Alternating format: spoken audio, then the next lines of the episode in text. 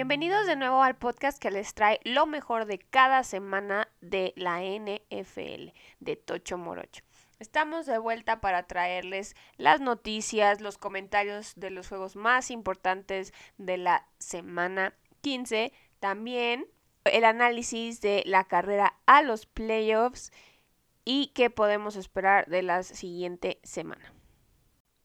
Sí, recordemos esta semana número 15, una semana que se ha extendido por el tema de COVID, del que hablaremos un poco más a detalle más adelante, pero todavía nos quedan algunos juegos pendientes para cerrar la semana, pero definitivamente los más relevantes y los más interesantes se jugaron el día domingo y fue muy interesante todo lo que sucedió porque había varios equipos que tenían oportunidad de asegurar su lugar en playoffs y vaya que no se vieron bien y dejaron ir esta oportunidad, poniendo en riesgo su situación en general dentro de los playoffs. Y bueno, lo único bueno que nos dejó el COVID esta semana es que prácticamente tendremos fútbol americano todos los días menos el miércoles. Así que hay que disfrutar y aprovechar que coincide con Navidades y qué mejor regalo que fútbol todos los días. También es bowl season del fútbol americano colegial y entonces también independientemente del fútbol americano de la NFL también hay tazones todos los días de colegial entonces cualquiera que sea su especialidad pueden aprovechar esta semana. Empezando ya con las noticias, abrimos con una que ya habíamos pronosticado desde el episodio anterior y de hecho unas horas después de que terminamos de grabar, como les comentamos en el Facebook, se dio a conocer la segunda parte de la telenovela de Urban Meyer. ¿Y qué pasó? Que fue despedido la madrugada del jueves 16 de diciembre después de llevar a los Jaguars a un récord de 2-11. Aquí el dinero es el que manda y los fans pudieron haberle perdonado muchísimas cosas, todos los escándalos que ya veníamos comentando, siempre y cuando estuviera dando resultados y en su caso hubo escándalos, pero tampoco hubo resultados. Entonces, finalmente el dueño decide que es necesario ya un cambio y esto es la respuesta para el problema del locker room que estaban teniendo los jaguares. La verdad es que, como ya lo habíamos mencionado en algunas otras ocasiones, el reto más importante para Urban Meyer era cómo manejar las derrotas y fue justamente esto lo que lo terminó de sepultar en la NFL. Obviamente los escándalos que han rodeado la situación no le ayudan en nada. Recordemos aquel tema de que no se regresó con el equipo después del juego en Cincinnati que pierden y se queda en Ohio y también hubo ahí un escándalo de un video en el que él sale bailando con una mujer que no es su esposa. Y a esto le agregamos que también salió a la luz un reporte de que pateó a un jugador, lo que ya hemos comentado la semana pasada de su actitud de confrontar a su staff de cocheo para que le demostraran y le comprobaran sus credenciales como ganadores. Y pues todo esto fue sumando, fue sumando y obviamente no tener un récord ganador evidentemente es lo más evidente y terminan por tomar la decisión de que Urban Meyer no estuviera más con el equipo. Obviamente los Jaguares son un equipo que tiene muchos más problemas que su head coach, obviamente tener malos head coaches durante tanto tiempo es parte de lo que vienen arrastrando. Los Jaguares son un mal equipo y evidentemente no se vieron beneficiados tampoco de haber corrido a Urban Meyer de forma inmediata, porque a veces los equipos que tienen tan mal ambiente dentro del vestidor se ven beneficiados de que el generador de ese mal ambiente no esté más ahí y entonces pues normalmente se encuentran con un, un juego ganado por aquí o por allá. La verdad es que se ve complicado por parte de, de los jaguares quienes se vieron completamente dominados por los Tejanos de Houston, que pues tampoco son un buen equipo, ni que está bien coachado, ni que son una buena organización. Casi, casi son el reflejo uno del otro, pero sí los atropellaron. Sí, aquí es la historia de nunca acabar con los coaches de que vienen de colegial, muy pocos tienen éxito porque están acostumbrados a ser intocables y a que nadie los cuestione porque pues tratan con jóvenes que tienen su futuro en las manos de sus coaches y sus becas y todo, ¿no? Entonces es muy importante mencionar que sí ha habido algunos casos de éxito, pero esta transición de tener que lidiar con gente profesional, gente que ya tiene un criterio definido, que ya tiene otras expectativas de lo que puedan esperar de el equipo, de los coaches y que además a eso se dedican, con eso se ganan la vida, pues no iba a ser fácil que Urban Mayer pudiera continuar con esa actitud tan... autoritaria. Claro, autoritaria que, que venía manejando con los niños de colegial, ¿no? Entonces, pues no sorprendente, era crónica de una muerte anunciada, nada más era cuestión de ver en qué momento se iba a tomar la decisión finalmente se hizo y parece que aunque no les haya ido muy bien, sí vemos a Trevor Lawrence un poco más tranquilo, un poco más confiado de que ese ambiente tóxico que estaban viviendo ya lo van a dejar de lado y bueno, pues ahora lo que les toca es ver hacia el futuro y esperar que no se repita esta situación para que puedan regresar a el camino de un renacer de los jaguares. Sí, curiosamente en este momento los jaguares tendrían la primera selección del draft y entonces sería un beneficio, digamos, que el año pasado fueron la primera selección del draft, consiguieron a Trevor Lawrence y ahora seguramente buscarían draftear a algún jugador defensivo como Aiden Hutchinson seguramente o el tackle defensivo de Oregon que se apellida Thibodeau, pues seguramente que son los dos prospectos más sonados para la primera selección en general del draft, que bien les podría ayudar a, reforzar esa defensiva. Pero bueno, los jaguares obviamente tienen muchos problemas en muchas partes del equipo, entonces habrá que, ver qué, qué es lo que deciden últimamente. Y bueno, con esto cerramos ya el tema de Urban Meyer. Ya no nos queda más que decir y esperemos que ya deje de ser noticia para que los jaguares puedan darle vuelta a la página. La siguiente noticia, como ya habías mencionado al principio del episodio, es sobre los cambios que se han dado en la liga por el COVID-19. Recordemos que aunque estamos ya retomando un poco nuestras actividades normales, seguimos luchando contra esta pandemia y con la nueva variante Omicron y esto fue lo que ocasionó un caos en el calendario de la semana 15. Como bien mencionas, uno de los juegos del sábado y un par de juegos del domingo tuvieron que ser pospuestos por la cantidad de casos positivos que había en equipos participantes en esos juegos, por lo que hoy lunes tuvimos doble cartelera y mañana martes tendremos los otros dos juegos que quedaron pendientes. El juego entre los Raiders y los Browns programado para el sábado se pasó para hoy, lunes a las 4 pm, en el cual pues los Browns desafortunadamente dejaron ir la victoria.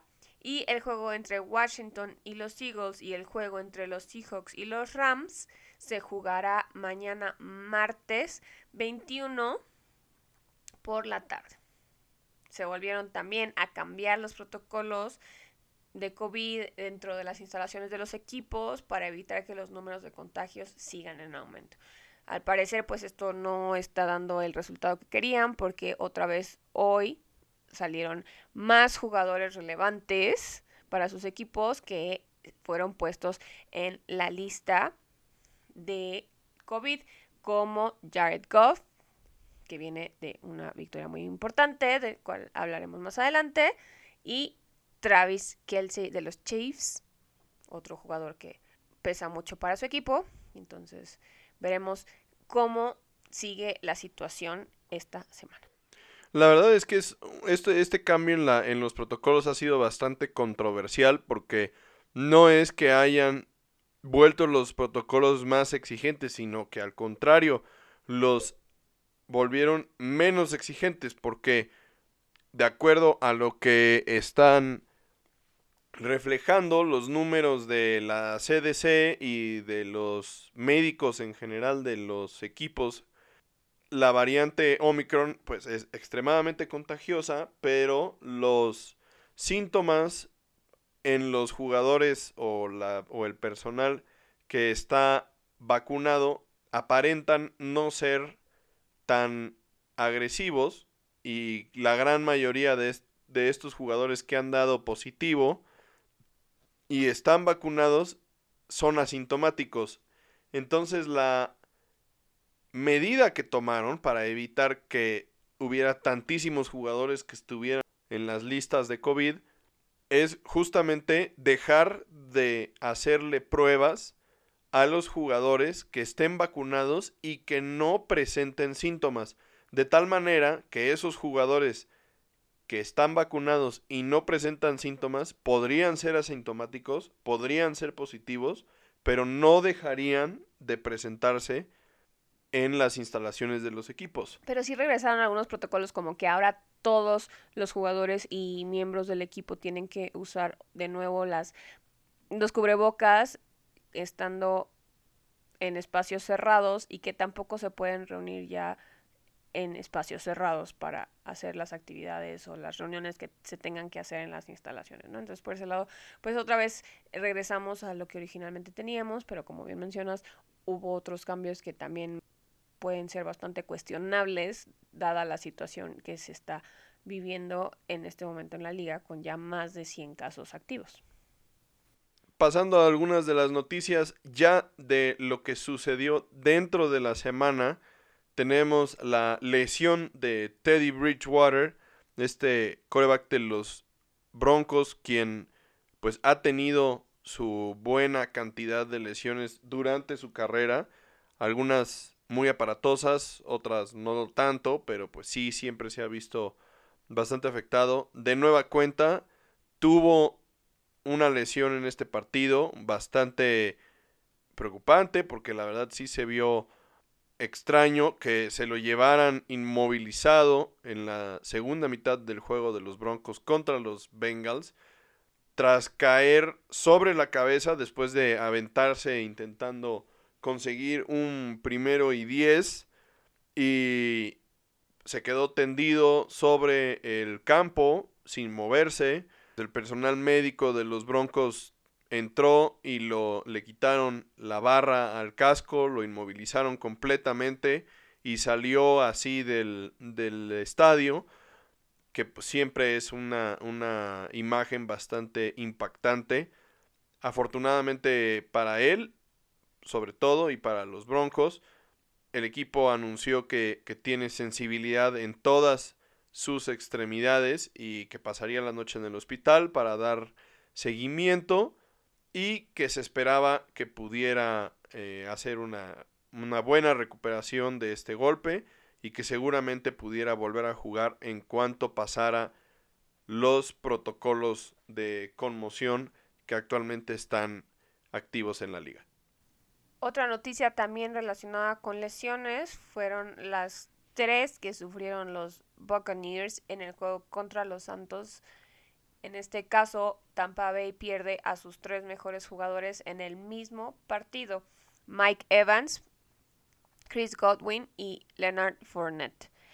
Se sigue evaluando el estado de Mike Evans y Leonard Fournette, pero desafortunadamente ya se anunció que Chris Godwin se perderá el resto de la temporada, lo cual pues es un golpe muy fuerte tanto anímicamente como técnicamente porque sí es un jugador muy clave para este equipo de Tampa Bay. Sí, en este caso la verdad pierden a sus dos mejores receptores en Evans y Godwin. Si bien el diagnóstico de Chris Godwin ya es conocido y pues desafortunadamente lo, lo pierden por el resto de la temporada y la postemporada por haber sufrido una ruptura del ligamento cruzado.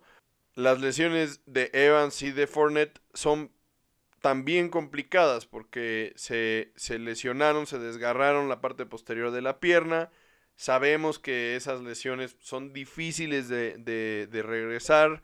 Son lesiones que normalmente tienen un tiempo de recuperación bastante largo y que además de todo, si no les das tiempo y reposo, también pueden agravarse y entonces nunca te dejan realmente. Entonces, pues son, son tres temas bien delicados. Por el momento, sus tres jugadores de habilidad más impactantes están fuera. Y pues si bien de cierta forma recuperan a Antonio Brown después de la suspensión en la que se vio involucrado tras haber falsificado su certificado de vacunación, pues realmente recuperan a un buen receptor después de perder a dos.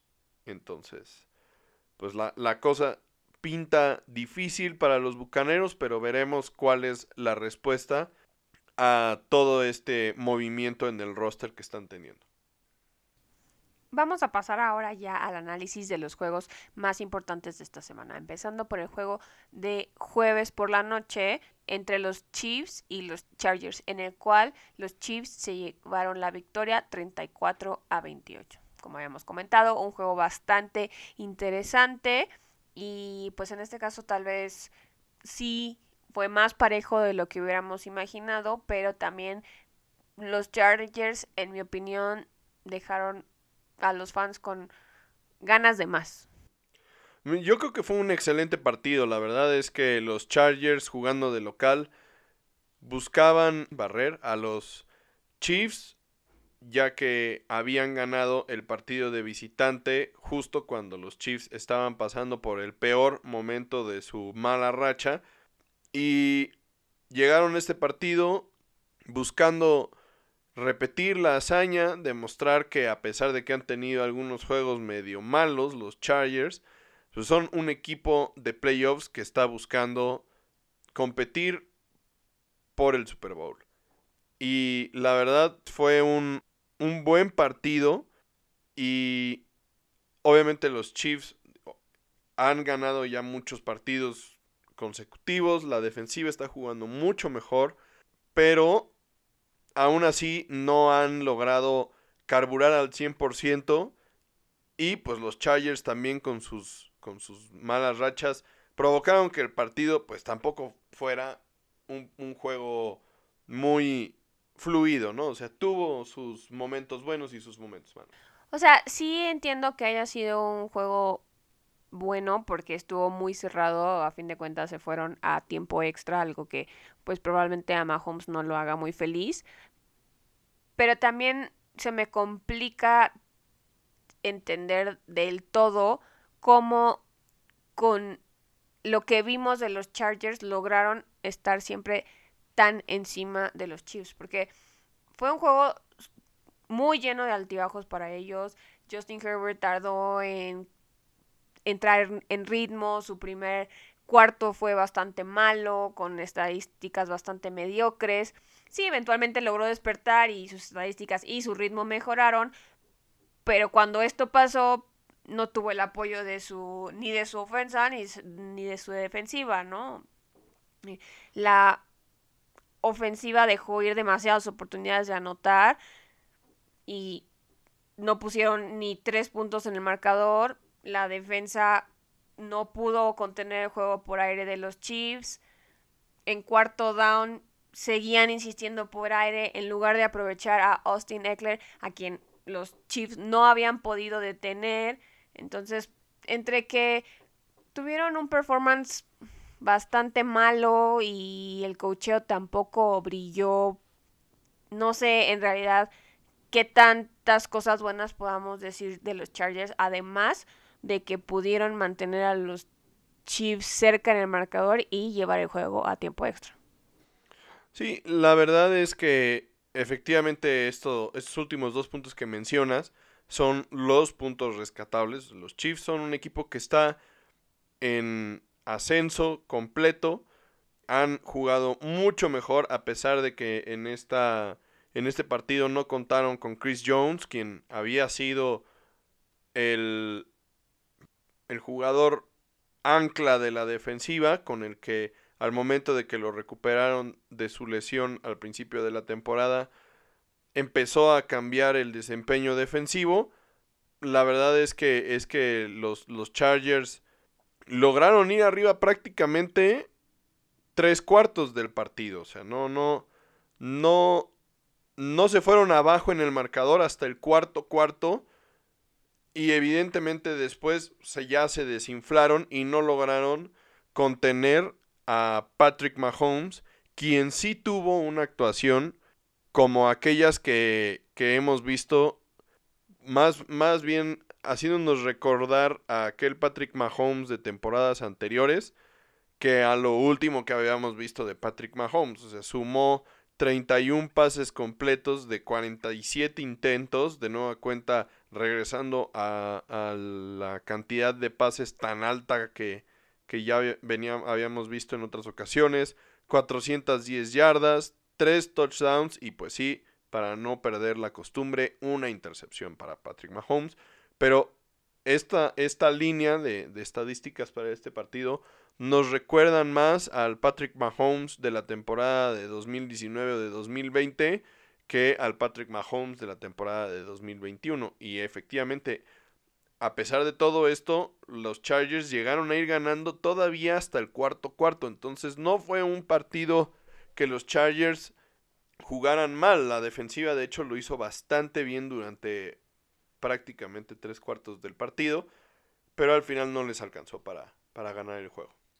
Lo que sí podemos rescatar, tanto nosotros como los demás equipos de la liga de este juego, es lo que dejaron ver los Chargers, aunque no pudieran hacer nada al respecto, ¿no? O sea, si hubieran logrado cubrir a Tyreek Hill o a Travis Kelsey, por lo menos alguno de los dos, no necesariamente a los dos, eso hubiera hecho la diferencia completa, porque Mahomes los buscó todo el juego y se apoyó en ellos para conseguir esta victoria, pues tan importante, aunque fuera en tiempo extra.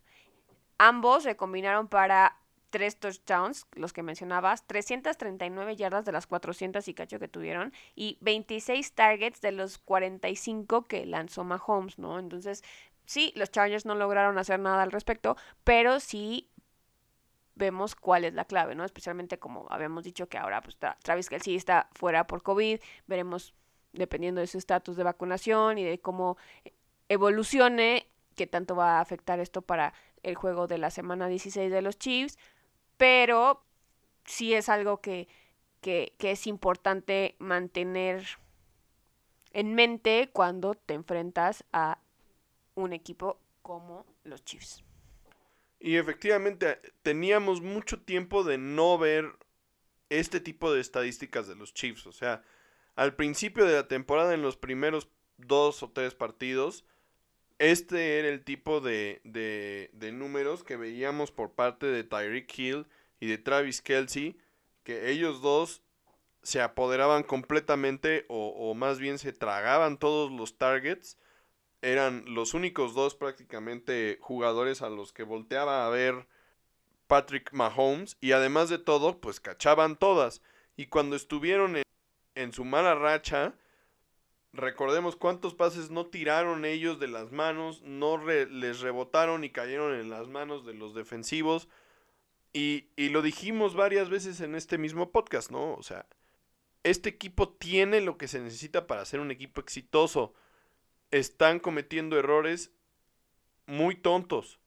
La solución era enfocarse, concentrarse y recuperar el, nivel que, que, nos han mostrado que tienen para regresar a lo que, a lo que ya han sido. Porque no, es, no era otra cosa, no, no era que el esquema fuera malo, no era que estuvieran lesionados, no era que, que estuvieran fuera de ritmo, no simplemente errores tontos de concentración, lo que les pasaba la factura.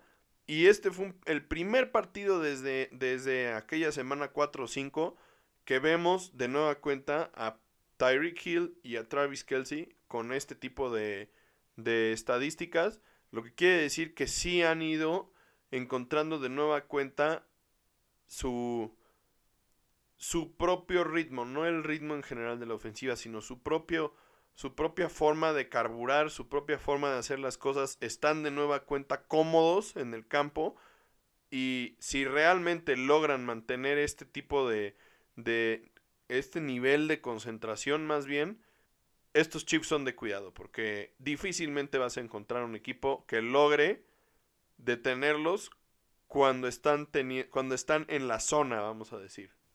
Entonces, ¿tú consideras que son de nueva cuenta los favoritos en la conferencia americana para llegar al Super Bowl? La verdad es que sí. El equipo al que veíamos que empezaba también a mostrar un nivel diferente eran los Patriotas, pero los Patriotas la verdad es que si bien tienen al mejor coach actualmente en la liga, en Bill Belichick, y que además de todo tienen la capacidad de bloquear lo que mejor haces, ¿no?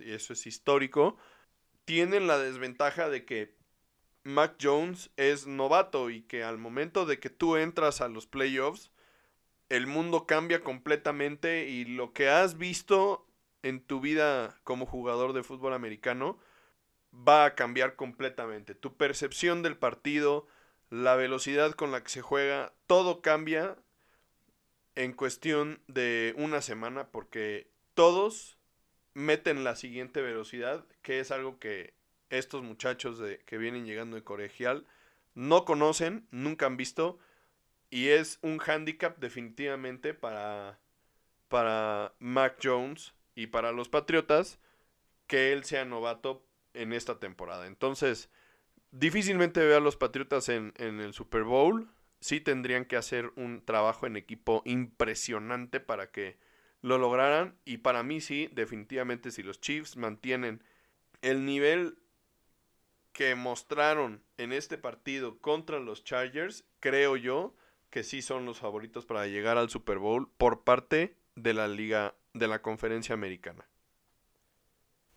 Y ya que hablamos de cosas sorprendentes y también de la situación de Jared Goff con el COVID, vamos a platicar ahora del juego entre los Cardinals y los Lions. Un juego que rompió quinielas probablemente por todos lados y que seguramente también alguien hizo millonario si le apostó a los Lions, que probablemente sea uno de mil. Y es un juego que no esperábamos terminara de esta forma porque los Lions se quedaron con la victoria 30 a 12 contra un equipo de los Cardinals que siguen siendo líderes divisionales. Sí, pero la verdad, agarrándose eh, con las uñas, porque también, como hemos visto, los Rams, que entre están otras pisando los talones. Sí, por un lado los vimos ganarle a los, a los Cardenales la semana pasada, cosa que ya se había reportado, pero por otro lado, los Rams juegan contra los Seahawks el día de mañana, martes, y todavía está pendiente ese partido. Entonces, si los Cardenales siguieran perdiendo, que obviamente sería, es poco probable, pero ya, ya nos están demostrando que no son invencibles, y los Rams siguieran ganando, sí podrían perder la división los Cardenales, ¿no? Y este es justamente uno de esos equipos que tenían la posibilidad de asegurar su lugar en los playoffs. Desde la semana 14. Sí, bueno, pero esta semana además de todo, con el simple hecho de ganar. Si ganaban, aseguraban su lugar en los playoffs.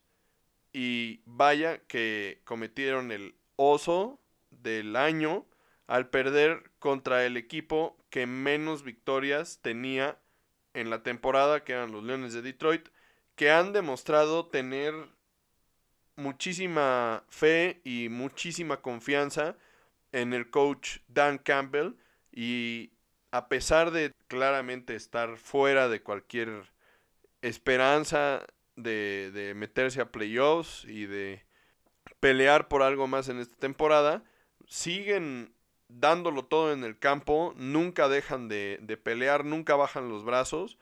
Y la verdad es que lo que le pasa a los, a los Cardenales de Arizona es simplemente difícil de explicar. Sí, pues nunca despertaron y la verdad es que eso en realidad fue lo que les costó el juego contra un equipo, como bien mencionas, que anteriormente solo tenía una victoria. Kyler Murray falló demasiados pases, algo que no nos tenía acostumbrados. La línea ofensiva tampoco pudo bloquear ni abrir huecos para Kyler Murray o los corredores. Los receptores soltaron pases completamente atrapables y los corredores nunca se podían quitar las marcas ni las tacleadas. Entonces, esto pues suma a que pierdas contra un equipo que no tiene esperanzas de nada más y que terminando la temporada regular se va a ir a su casa a descansar. Y pues también acumulan para que las cuatro veces que los Cardinals llegaron a la red zone se fueran sin puntos, ¿no? Y por otro lado, una historia, como bien mencionas, completamente diferente para los Lions que pelean hasta el final. La verdad es que las lesiones sí le están pasando factura a los Cardenales, que es muy lamentable. Digo, obviamente, de DeAndre Hopkins se perderá el resto de la temporada y esto empieza a, a, ver que a verse que le afecta a Kyler Murray no tener a su mejor receptor.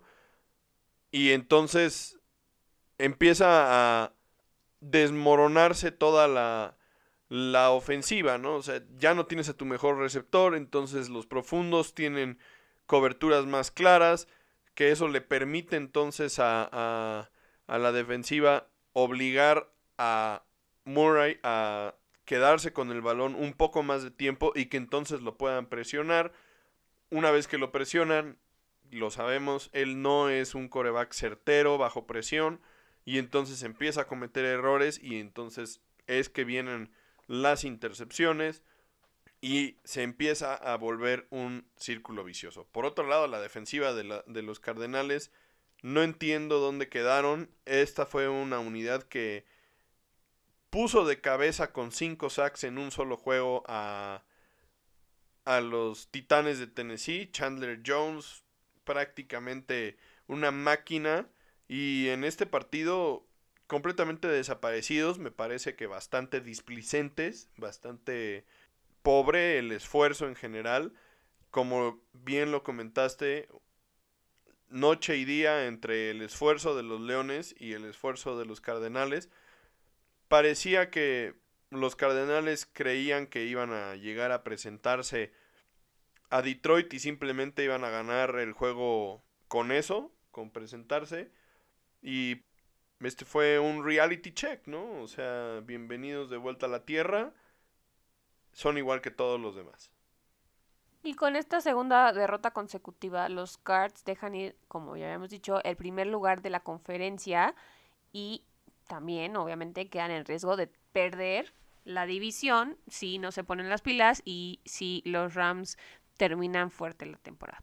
También los Lions tuvieron aquí una pérdida significativa, que es como ya habíamos comentado, el pick número uno del draft a costa de una victoria que en realidad era bastante necesaria para un equipo que está también en plena reconstrucción con coach nuevo, con coreback nuevo, entonces pues unas por otras, ¿no? A fin de cuentas siguen siendo un equipo bastante malo esta temporada, entonces van a tener picks relativamente altos, entonces pues pueden ahí medio también intentar reforzarse y mejorar la situación de que la que están viviendo, pero pues nadie les va a quitar esta victoria contra un equipo que por mucho tiempo en esta temporada fue el favorito por récord y por mérito de llegar muy lejos en los playoffs, incluso al Super Bowl.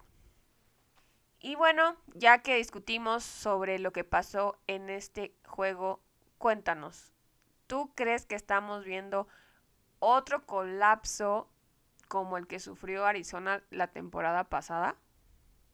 La verdad parece que sí, o sea, la historia se repite un poco con respecto a, a lo que vimos la, el año pasado, que empezaron a, a sufrir lesiones en varios puntos clave del equipo. En este caso, ya hemos visto a Kyler Murray que se queja de un tobillo desde el juego contra los Packers y realmente no se ha recuperado a pesar de que estuvo fuera un mes. Y también vemos que ya no tienen a JJ Watt, por ejemplo, desde hace también más de un mes. Y tampoco tienen a, a DeAndre Hopkins. Entonces, estas lesiones empiezan a sumar. Como ya hemos dicho muchas veces, la NFL es una liga muy chismosa y las recetas para, para ganarle a los equipos se publican a diario. Y creo yo que la receta está publicada. O sea, si logras presionar a Kyler Murray y sacarlo un poquito de su juego, se vuelve muy ineficiente y simplemente esa es la forma en la que les vas a, a ganar. Y por otro lado, también creo que su calendario no es nada fácil. los tres partidos que les quedan son tres juegos bien complicados. O sea, reciben a los Colts de Indianapolis que vienen al rojo vivo. Luego visitan a los Vaqueros. Y luego reciben a Seattle que bien podría cerrar la temporada intentando hacerles la mala. Entonces, no es imposible que pudieran perder los tres partidos. Y entonces que además de todo, sumado a las dos que ya vienen arrastrando, pues entonces perderían cinco juegos al hilo. Y claro que podrían perder la división y, y pasar a playoffs como un simple wildcard e ir a visitar a, a, cualquiera de estos equipos que pueden ser mucho más peligrosos, ¿no? Entonces, sí tienen que enfocarse. El staff de cocheo debe de hacer un, un buen esfuerzo y, e intentar simplificar un poquito las cosas porque con las lesiones que tienen ya no pueden ser tampoco tan agresivos, tienen que ser un poquito más conservadores, tienen que explotar a James Conner, quien ha sido uno de los mejores corredores de la liga y ese es el, ese es el camino hacia la victoria para los Cardenales. Pasemos ahora al juego entre los Packers y los Ravens. Un juego que estuvo también bastante cerrado, por lo menos prácticamente al final. Terminó con marcador de 31-30, tal vez por algunos errores que no debieron de haber ocurrido, pero si consideramos que los Ravens no tenían a Lamar Jackson, pues esto es bastante sorprendente Incluso en algunos momentos creímos que se iban a quedar con la victoria.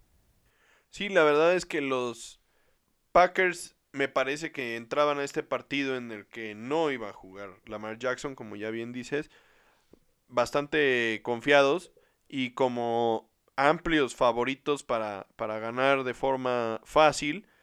Y durante el inicio del partido así fue. O sea, realmente los Packers empezaron dominando los Ravens intentaron seguirles el paso e intercambiaron golpes ¿no? al principio del partido. Después los Packers empezaron a separarse y parecía que habían encontrado la fórmula para dominar a los Ravens. Pero hacia el final del partido, la verdad, los Ravens empezaron a tomarle la medida a la defensiva de los Packers. Se recuperaron en el marcador y en la última serie ofensiva sucedió algo similar a lo de la semana pasada. Los Ravens hacen un buen drive largo en el que consumen el reloj, logran mover el balón hasta el end zone, ponerse a un punto, se la juegan por dos no convierten y pierden el partido. Sí, como dices, eh, la historia de nunca acabar, una vez puede ser error, pero ya cometer lo mismo en semanas consecutivas, pues ya es algo que deberían revaluar dentro de los Ravens, aunque los jugadores estén detrás de su coach diciendo que ellos apoyan esa decisión, que siempre hay que tener una mentalidad ganadora, pero bueno, aquí también tienes que considerar quién está del otro lado del balón. No es cualquier equipo ni es cualquier coreback al que te enfrentas, entonces pues mejor ir a la segura, en mi opinión. Tendrán que evaluarlo ellos más bien, ¿no? Si quieren seguir con, con su campaña para llegar a los playoffs. Lo que sí podemos rescatar de, de los Ravens y de este juego fue la aparición y el desempeño de Tyler Huntley, que jugó, como ya habías dicho, en lugar de Lamar Jackson. Tuvo un juego excelente y acaba de prácticamente redactar la mejor carta de recomendación para su futuro que pudo haber esperado, ¿no? Los puso en posición de empatar el partido, consiguió Baltimore con él 340, 354 yardas y 24 primeros y dieces. Él completó 28 de 40 pases para 215 yardas y 2 touchdowns. También tuvo 13 carreras para 73 yardas y 2 anotaciones por tierra. Entonces, la verdad es que no tenemos nada malo que decir de Tyler Huntley y no me sorprendería que en temporadas siguientes lo veamos en algún otro equipo como titular. Sin duda alguna, la verdad es que esto fue de, lo, de las historias más impresionantes de este partido. El desempeño de Tyler Huntley, la verdad, como bien dices, es su carta de recomendación para, para todos los equipos de la liga. Yo creo que él podría ser el titular por lo menos en, en la mitad de los equipos de la liga y lo haría mejor que, que el coreback que actualmente tienen este muchacho vino de la nada y ha aprendido atrás de, de, Lamar Jackson y se ha visto bastante bien en estas dos oportunidades. Francamente, los Ravens no han ganado estos dos partidos, no por la actuación de Tyler Huntley, sino por las decisiones que ha tomado el staff de cocheo. Porque la verdad es que en términos de estadística, si comparamos sus 215 yardas y 2 touchdowns contra 268 yardas y 3 touchdowns de Aaron Rodgers, pues no están en, en otro planeta. O sea, claramente estas, estos, estas dos estadísticas viven en el mismo lugar. Y, y pues sí, o sea, con este muchacho en el coreback, los Ravens le plantaron cara a unos Packers que fueron los encargados de ganarle por primera vez a Arizona cuando todavía estaban en medio de su campaña por destruir a toda la NFL. Entonces, esta defensiva de los Packers no es un flan, vamos a decir.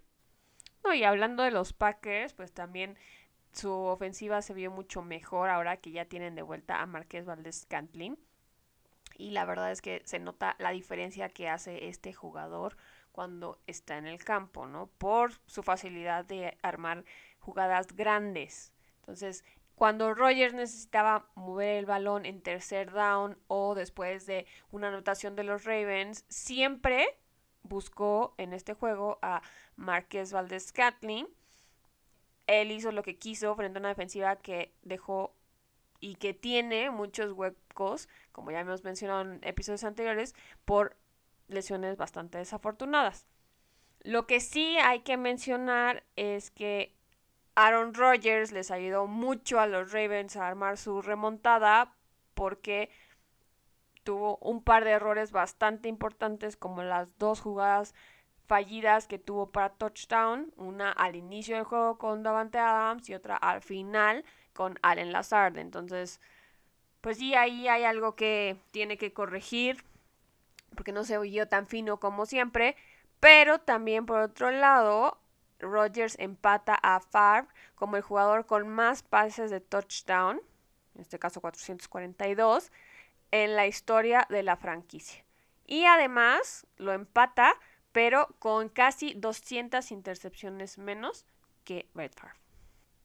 Y bueno, después de haber visto este juego, cuéntanos, ¿qué opinas? ¿Podemos cuestionar las decisiones de John Harbaugh en este partido y el de la semana pasada de jugársela por dos puntos en lugar de empatar los juegos y buscar irse a tiempo extra? Mira, tal vez el de la semana pasada no es tan justificable la crítica, porque acababan de, de, sufrir la lesión de uno de sus profundos y el ajuste para la cobertura y todo el asunto no era tan fácil, ¿no? No, no era tan claro.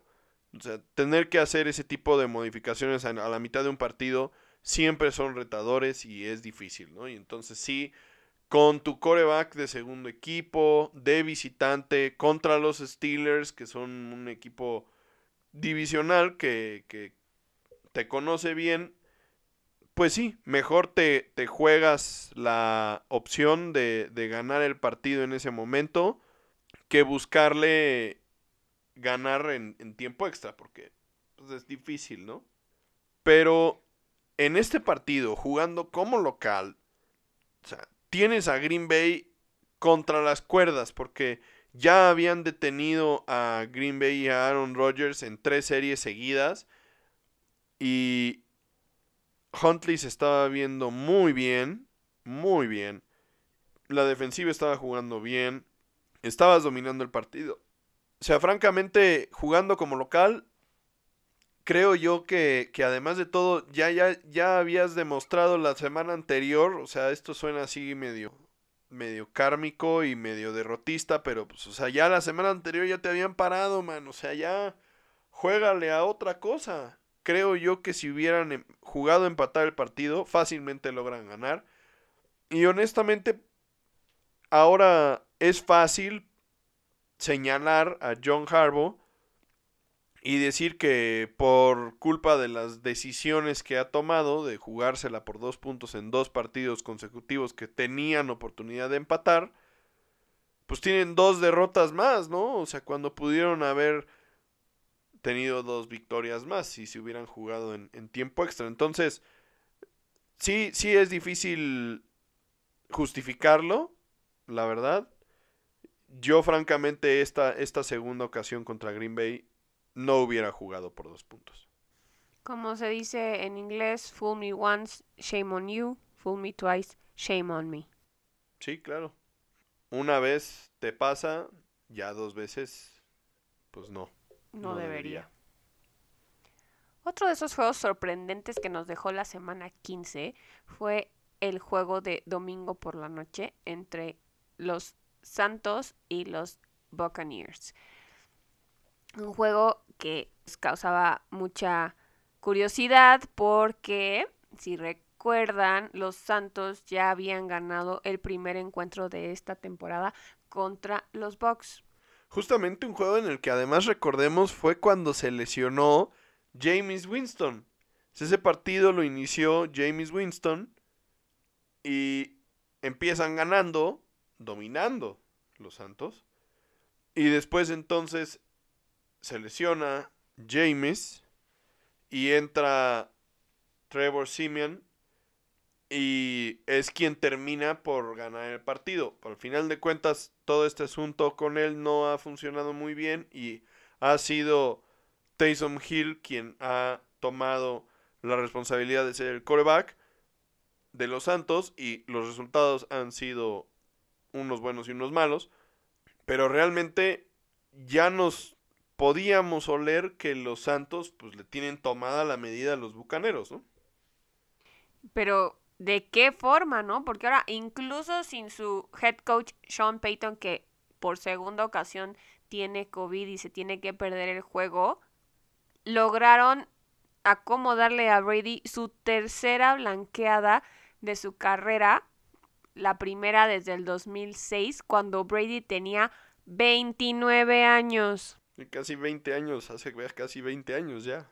O sea, verdaderamente sorprendente, algo que pues a lo mejor hubiera sido más factible y hubiéramos esperado más y nos hubiera sorprendido menos en otras temporadas cuando todavía estaba Drew Brees, no en esta temporada que todavía están como tratando de estabilizarse después de haber perdido a alguien tan importante para ellos por muchos años. Entonces, pues sí nos deja sorprendidos lo que los Santos han logrado.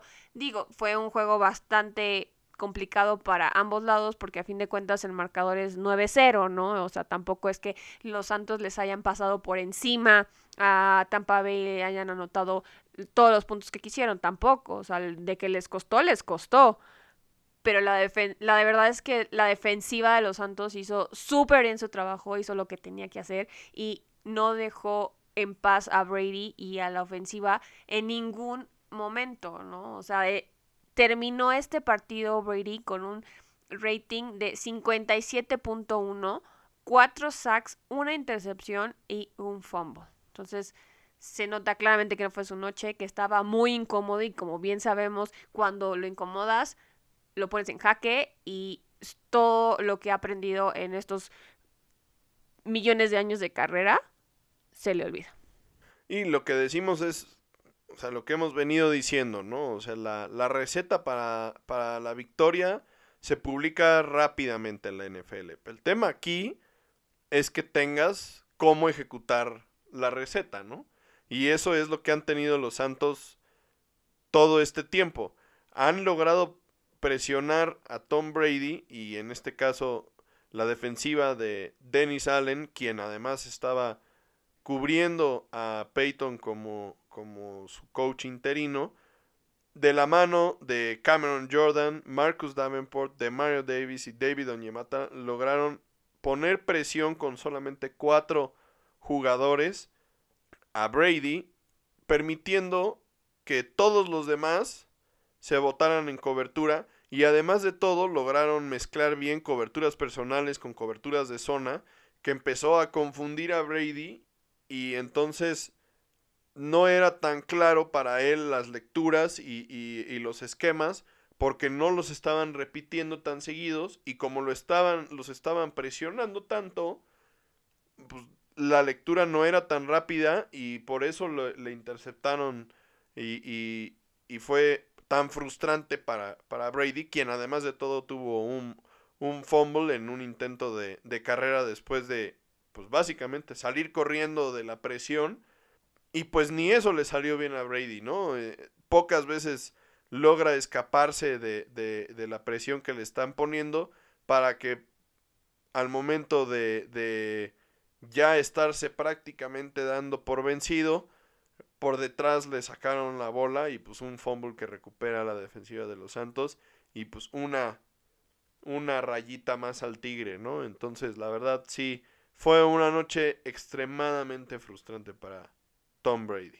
Y otra cosa interesante aquí es que no fue como en los otros partidos en los que, hemos hablado esta, este, en este episodio, en el que llega el equipo a la red zone y pues nada más no logra poner puntos en el marcador, ¿no? O sea, aquí ni siquiera dejaron que los Bucks alcanzaran la red zone, lo más cercano que estuvieron de anotar puntos fue un gol de campo fallido de 45 yardas. Entonces ni siquiera pudieron acercarse, los bloquearon completamente y pues fue una derrota muy dolorosa para Tampa Bay, no solo porque se fueron en ceros en esta rivalidad en esta temporada, sino también por las pérdidas que sufren las bajas que ya mencionamos de los tres jugadores clave para su ofensiva, pero también porque dejaron ir la oportunidad de coronarse como campeón divisional por primera vez desde el 2007. Porque recordemos que el campeón defensor, Tampa Bay, entró el año pasado a playoffs como wild card. Entonces,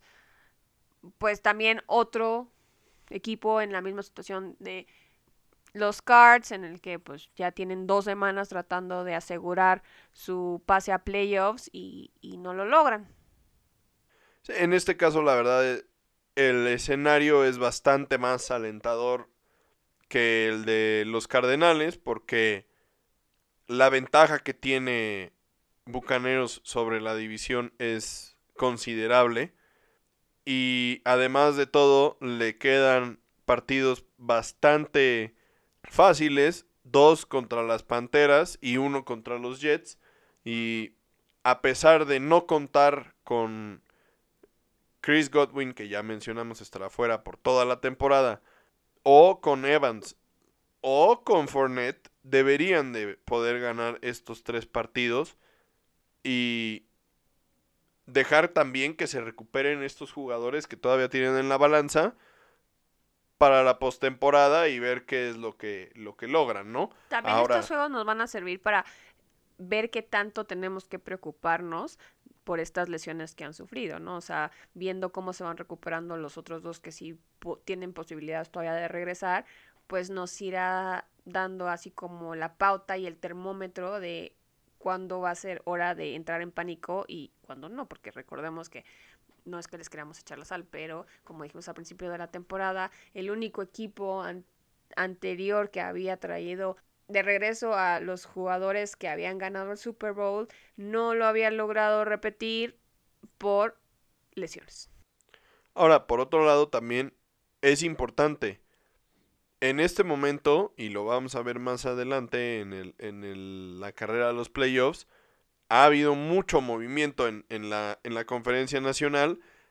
Y entonces lo que sí puede suceder es que Tampa Bay no tenga un lugar tan cómodo en, en la siembra de los playoffs y entonces tengan que visitar más de una vez, ¿no? Y eso es también complicado. Entonces, pues sí, a eso sí se están arriesgando con todas estas lesiones que han tenido, ¿no?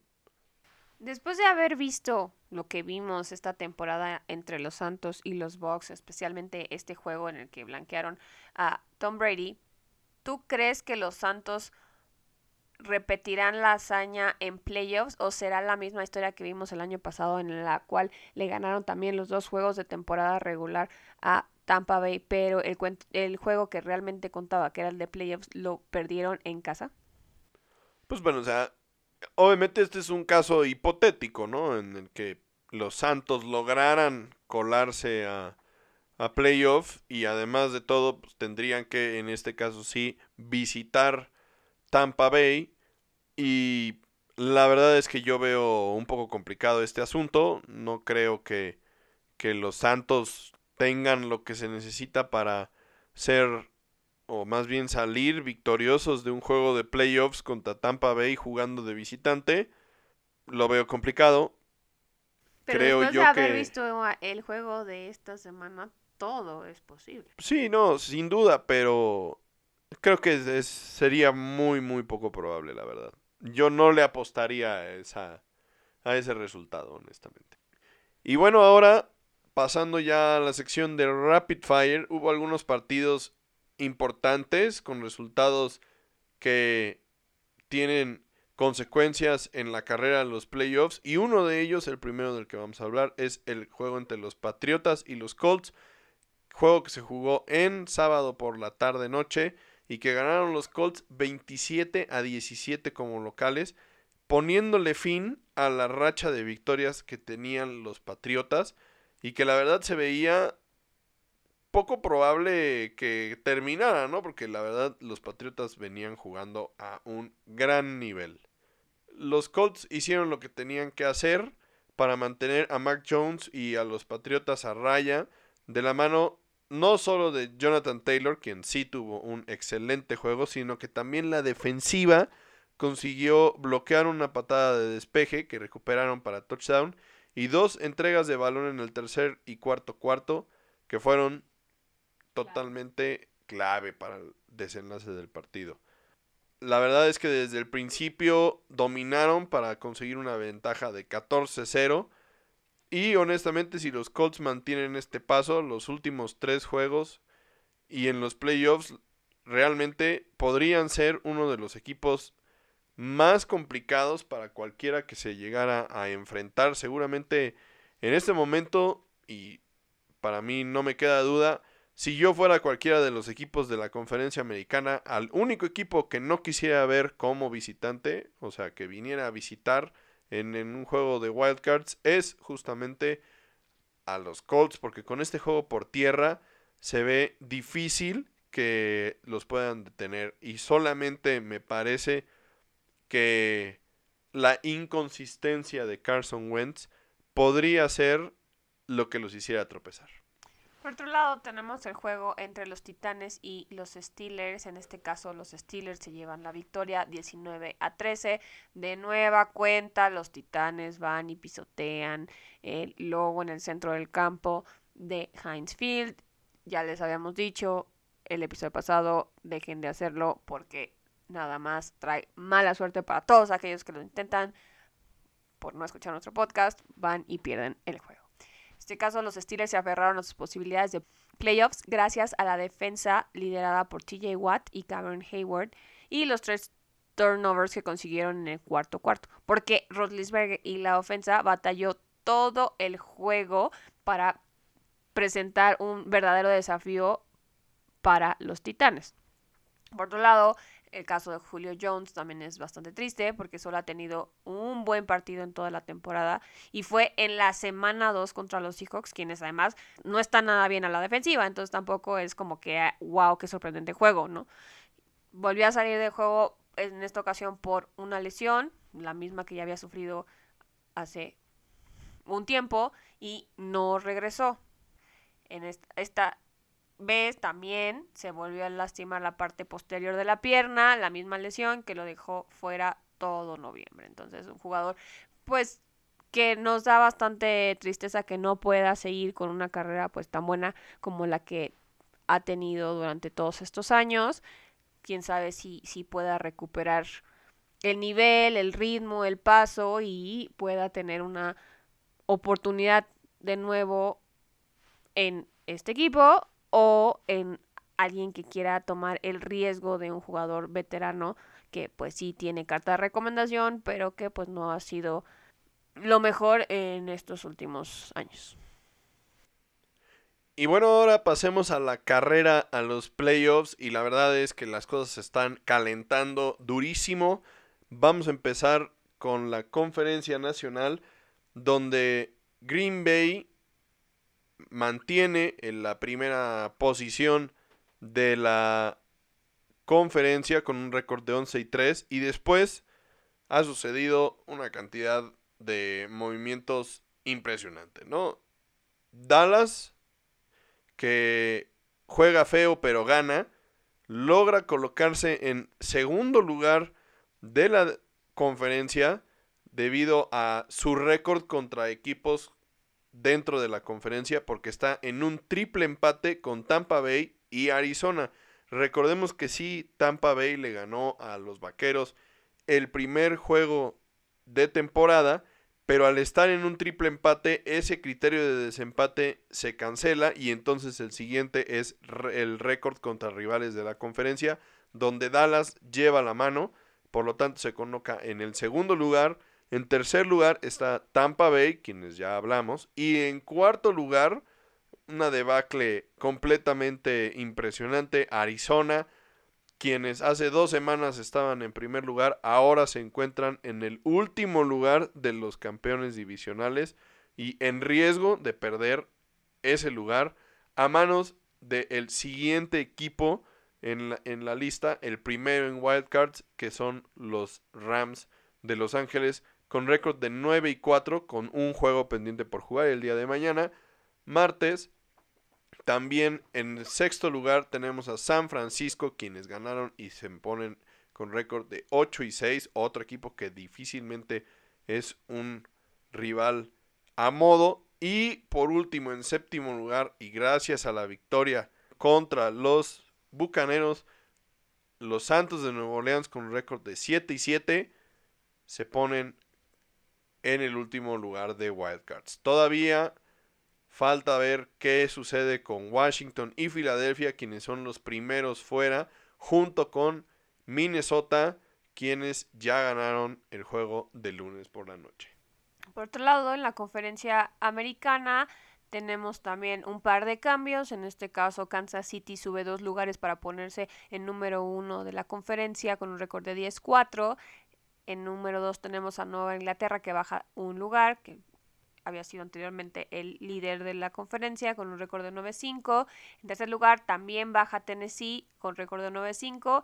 Y en cuarto lugar sube Cincinnati con un récord de 8-6, quien dio un brinco impresionante y sube 5 lugares.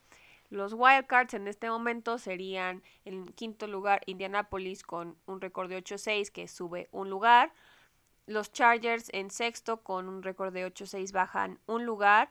Y Buffalo se mantiene en la misma posición, en el lugar 7, con un récord de 8-6. Los primeros fuera de esta conferencia eh, hasta este momento, si la temporada terminara hoy, serían Baltimore con un récord de 8-6, quien baja 4 lugares por sus derrotas consecutivas. Pittsburgh pisándole los talones con un récord de 7-6 y un empate, sube un lugar. Y Miami que está recuperando el paso de la mano de Tua con un récord de 7-7 sube dos lugares. En esta semana siguen siendo los eh, equipos eliminados los mismos, no se suma nadie a la lista, recordemos son los Lions, los Jaguars, los Texans y los Jets y como ya habíamos mencionado en varias ocasiones, el único equipo calificado a playoffs en este momento eh, son los Packers. Y bueno, pues eso es todo para este episodio de, de, Tocho Morocho, un episodio lleno de información que espero disfruten muchísimo. También deseamos que disfruten mucho de esta semana repleta de fútbol americano, como ya dijo Dani al principio del episodio.